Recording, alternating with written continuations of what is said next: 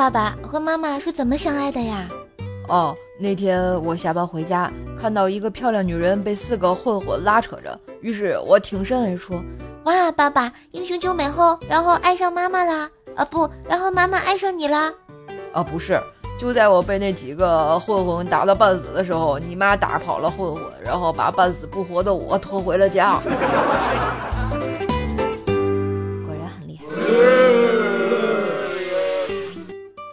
凌晨两点多醒过来上厕所，忽然没了困意，看着熟睡中的老公和他床上的手机，忽然想到从来没有查过他手机，不知道他有没有什么秘密瞒着我。轻松的用他生日解了锁，微信、QQ、短信翻了一圈，什么都没有，顿时觉得这大晚上白忙活了，还挺挫败感的。于是我把老公微信里仅有的二十块钱发到了我手机上。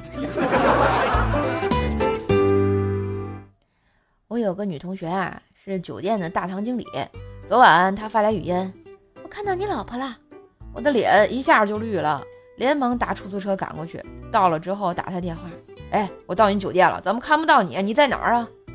有什么事吗？我今天放假在步行街啊。嘿，今日份段子就播到这里啦，我是段子搬运工瘦瘦呀。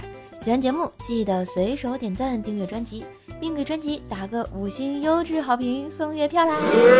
上瘦瘦主页订阅“奏奈讲笑话”，开心天津话，支持瘦瘦就要多分享、多收听、多打赏。